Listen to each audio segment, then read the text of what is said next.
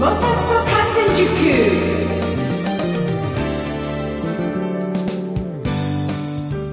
月30日金曜日皆さんこんばんは。喋れるモータースポーツジャーナリストのカズ小林です。いやー F1 アゼルバイジャングランプリ荒れましたね。まああのサーキットだからまあああなったみたいな。レースでもあったのかなと思いますが最後に笑ったのはダニエル・リカルドということで、まあ、表彰台でねもうクルサードいらんことせんでええ執念っていうですね、もうおええのシューズインシャンペーンということで、まあ、先輩の言うことは聞きなさい的なとばっちりで、ランスストロールも餌食になっちゃいましたが、えちなみになんですけれども、まあ、調べた方もおられたと思いますが、これランスストロールのですね、表彰台のいわゆる飲酒はアウトなのか、セーフなのか、えー彼の国籍はですね、えーカナダです。で、ケベック州出身なんですね。で、そのケベック州母国では18歳の飲酒はセーフでした。で、アゼルバイジャンも18歳から飲酒が可能ということだったので、まあどちらもセーフという全く問題なしでした。まあだからといってね、もうそのリカルドが勝ったらっていうあの儀式っていうのはそろそろやめてほしいなと思いますが、個人的には。ね、子供たちも見てるんだしね。皆さん、あれはどう思われますか？もっとやるべきですか？もうやめた方がいいべきですか？まあここで喋ってもなかなか伝わらないですが。さて、えーもう6月30日ですよ。明日から7月です。もう1年の半分が終わっちゃいます。ねえ。いや、考えてることとかね、やりたいことっていうのは、まあ僕もいっぱいあるんですけど、こうなんか日々の生活とか仕事に追われてしまって全然こう新たなことが進まないというですね、このフラストレーションが半年分なんかもう溜まってる感じで、皆さんどうですか？今年計画立てられたこと順調に進んでますでしょうか？もう半分終わっちゃいましたよ。ね、共に頑張りましょう。と、まあそんな話題からなんですが、えー自動車部品大手の高田が経営破綻してしまいました。もうこのニュースはね、ドカーンと出ましたから、もう皆さんご存知のニュースですけど、まあ、正直あの、よくね、今まで潰れないでやっていけるなというふうに思う部分はありました。ね。もうリコール費用だけでも尋常じゃない金額でしたから、はい。まあ、最終的な負債の総額は1兆円を超える見込みということですから、まあ、製造業の倒産としては戦後最大と言われています。まあ、なんで今までこれやってこれたのかというのがですね、えーまあ、トヨタへの債務総額が5700億円と言われていて、これがまあ取り立てが多分遅延化不能と、おそらく不能なんでしょうね。でホンダは5560億円でやはり回収はできないだろうということですから、これがですね、リコール費用の立て替え、肩代わりしてたんですよね。自動車メーカーが。なのでまあなんとか今までやりくりしてこれたというところですけども、もうダメだということで、えー倒産と経営破綻という形になっちゃいました。まあ民事再生という道をですね、取りましたけれども、ねまあ高田といえばですね、メインスポンサーとして、ね、スーパー GT のチームも過去にありましたからね、緑のね、はい。とても残念でございますが、まあ、この後、高田どうなっていくのかということでね、えー見守っていきたいと思います。ということで今週は F1 アゼルバイジャングランプリのお話他でお送りします。最後までお付き合いください。モタスポ観戦塾。この番組はトータルカーメインテナンス25レーシングの提供でお送りします。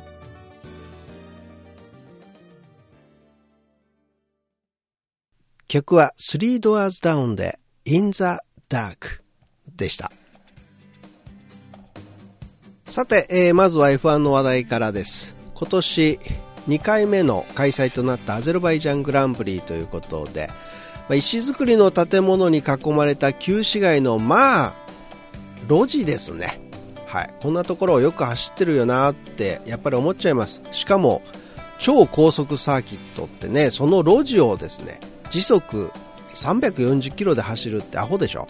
ね、やっぱり F1 ドライバークレイジーなんですが、いやー、ね、決勝2度のセーフティーカーと、まあ、赤旗中断っていうのでですね、それを、まあ、招いた波乱波乱のレースということになってきましたけれども、まあ、その中優勝したのはメルセデスでもフェラーリでもなくなんと10番手スタートのレッドブルダニエル・リカルドでした。いや昨年のマレーシア以来の優勝ということですけれどもね、えー、序盤にブレーキダクトのトラブルがあって、えー、16番、17番手ぐらいまでピットストップして落ちていたんですけどそこからの追い上げということでしたしかも、まあ、非力と言われているルノーエンジンですからね、まあ、ホンダに並ぶということでいやーこの高速サーキットではきついだろうというところですからようそこまでっていうところですね。えー、まあ、ただあの、逆にこの順位であったために、えー、まあ、リカルドも言ってたんですけども彼の言うところのカオスに巻き込まれなかったことが幸いしたと。いうことですね、まあ、リスタートのたびに順位を取り戻していく、まあ、特にその重要だったというかですね。もうこれで決まったなというところが最後のリスタートで、ストロール、ヒルケンベルグとマッサで、えー、4人ほぼ横並びで1コーナー飛び込んでいきましてここで3番手に浮上するとまあリカルドあの時のブレーキングはさすがリカルド。ねよく止まれてよく曲がれました本当に。これで3位表彰台はあ見えたと。だけどまだ優勝できるとは思っていなかったとリカルドも語っていましたけれども。この後ですね29周目にハミルトンのヘッドレストが浮き上がってくるというトラブルが発生します、まあ、走りながらその修復できるかできんかということでやってたんですけどやっぱりできずで32周目にピットインします。これで交代すると。で、えー、ちょっと周回を遡ること。セーフティーカーランが開ける19周目ですね。これで、えーまあ、先頭走ってたハミルトンペースダウンしましてベッテルがこれに追突してしまうと。でこれに起こったベッテルがハミルトンの横に並びましてあろうことか幅寄せしてさらにタイヤをタイヤでヒットするというですね行為をやっちゃいましてやらかしましてこれが危険運転ということで10秒のピットストップペナルティを受けます。でそれが34周目にペナルティを受けましてですねこの時点でベッテルが6番手ハミルトンが7位で走るというそんな構図です。で、えー、トップリカルドになりましたからね。これ逃げ切り体制に入りまして。でまあ走ること残り3周。6秒後ろに2番手のストロール。その3秒後ろに3番手のボッタスが走っていると。でリカルドはそのまま逃げ切り優勝しますがなんと最終コーナー立ち上がりでボッタスがストロールのスリップに入りましてね。フィニッシュラインギリギリで逆転するという2位をもぎ取りました。これはもう立ち上がりのトラクションが良かったんですね。やっぱりねボッタスね。ストロールちょっとその辺がやっぱり厳しかったのかなというところですけども。まあ18歳の超坊ちゃんルーキーランス・ストロールが3位に入るというレース結果となりました。これまあタラレバの話です。タラレバですよ。ね。えー、オコンとペレスこれ同じフォースインディアチーム同士ですけど接触します。でオコンは復帰してペレスはリタイアしてしまうんですけどね。これが原因で赤旗中断になります。もしこの中断がなければハミルトンのヘッドレストが緩むこともなくもしかしたらそのまま逃げ切って優勝していたかもしれないと。で、えー、ベッテルにペナルティが課されたのでフォースインディアは彼の前に出られたかもしれないと。でリカルドも倒すことができたかもしれないということで1位ハミルトンで2位3位がフォースインディアだったかもしれないという。思いっきりたらればな話なんですけどね。はい。えー、まあそんなね、あれでしたが、ボッタスと絡んで右リア周辺を破損したライコネン。ね、これはもう無理だろうと。まあ、誰もが多分テレビを見ていた方々は思ったに違いないと思いますが、なんと赤旗中断中にですね、見事な修復を見せまして、レース再開に間に合わせるスクーデリア・フェラーリはさすがですね。ところが、 Hey, steering wheel, hey, hey, steering wheel。おっとっと、ステアリングがついてませんがなっていうですね。えー、そんなこともありましたが、ライコネン1つのレースで2回リタイアみたいなレースでした。曲はシャインダウンで Nowhere Kids でした。ねえ、まあ面白いサーキットなのに、レースは最悪でしたね、でもね。まあ、あの、賛否両論あると思うんですよ。ね、いろんな見方ができるレースだったと思うんですけれども。えー、我らがご意見番土屋武さんはこれまで見た F1 の中でも5本の指に入るぐらい最低なレースだったと個人的に思いました接触接触内輪もめに報復行為スポーツマンシップなどかけらもない行為が全世界に映し出されてしまったどれだけ自己顕示欲の塊なのか本当に呆れる。あんなのがモータースポーツの最高峰だと思われたくない。命がけだからこそそこに相手をリスペクトしなければ一緒に走れないのに自分を正当化することばかり。道具を使うスポーツだからこそそれをプレーする精神の根底には純粋な思いが宿っていなければならないとそう思ってレースに取り込んでいますと。車の差があるのは現実だけど本物のプロスポーツ選手なら文句一つ言わず自分を高めることに集中しパフォーマンスを出し切ることに集中するでしょう。そういう選手がさらなる高みへ向かいたくさんの人たちを感動することができるんだと思います。ねとおっしゃっています。その通りだと思いますね。4回のワールドチャンピオンを獲得しているセバスチャン・ベッテルです。ね、世界にはあなたを尊敬していて僕もベッテルのようになるんだって子供たちがいっぱい世界にいます。ねスポーツなんですからね。たけしさんの感想なんですけどね、まあ、途中ちょっとこうカットしてますんであのぜひ中身もねもっとあの詳しく書いてありますからたけしさんのあの Facebook をぜひご覧ください。イマジンドラゴンズでサンダーでした。さて6月30日は今日ですからもう終わってしまいましたが明日7月1日7月1日土曜日もう1日あります。スーパー GT の合同テストが鈴鹿サーキットで行われます。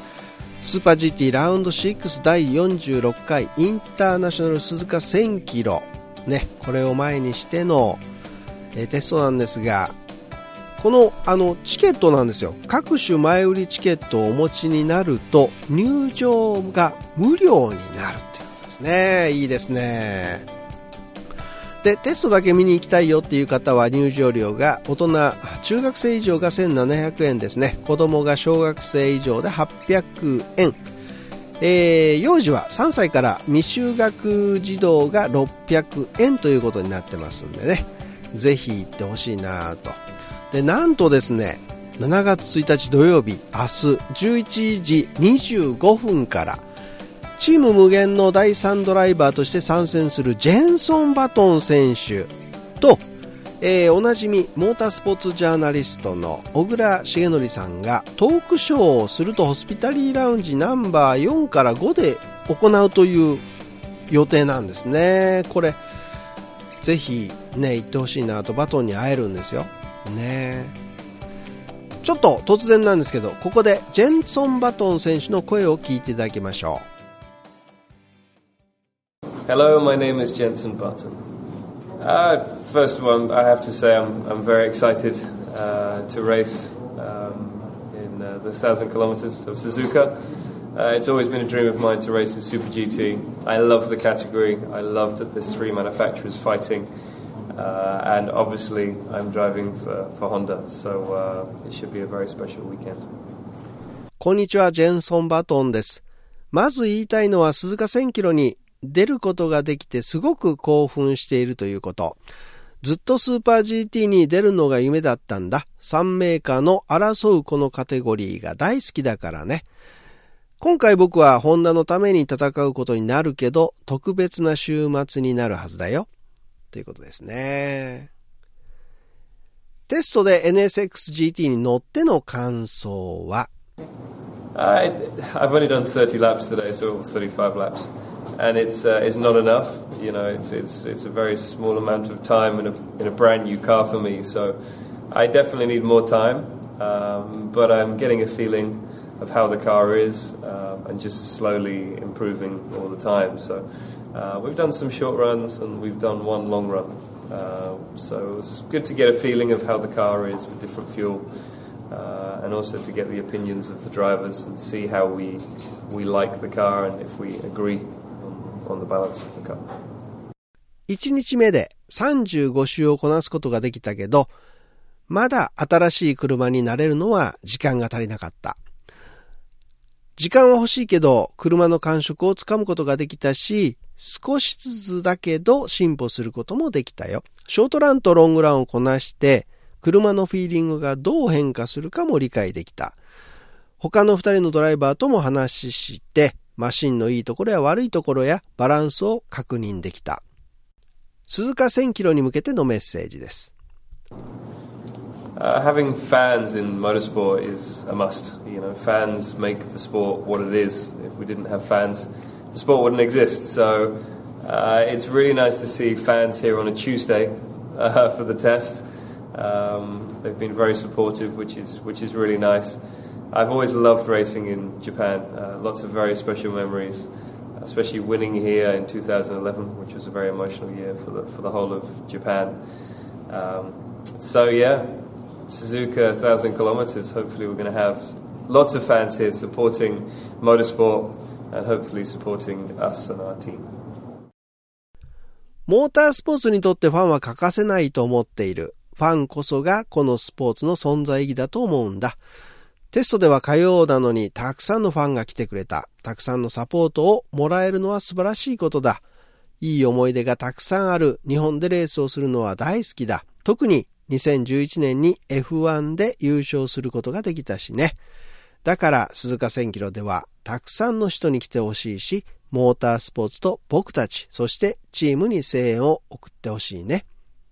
というバトンのコメントでした。